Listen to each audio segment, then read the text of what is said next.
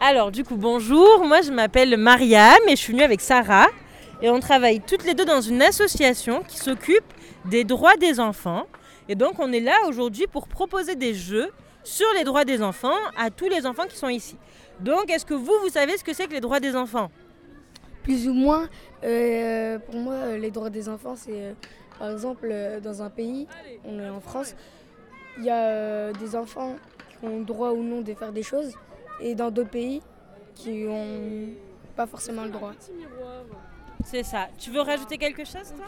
Et c'est, et c'est par exemple des choses, des choses que les enfants peuvent faire et des choses qu'ils ne peuvent pas faire. Par exemple, euh, on peut pas, on peut pas insulter les gens. On peut pas? Insulter les gens, embêter les gens. Voilà. Et qu'est-ce qu'on peut faire alors, par exemple? On peut, euh, bon, on peut, on peut y aller à l'école. Nous, alors, ce qu'on dit, c'est que les droits des enfants, c'est toutes les choses dont les enfants, ils ont besoin pour bien grandir et pour bien se développer. Donc, comme tu as dit, c'est par exemple aller à l'école.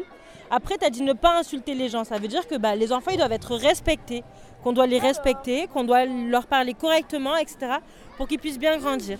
Donc, il y a beaucoup d'autres droits, comme le droit d'avoir une famille, le droit d'être soigné quand on est malade, etc.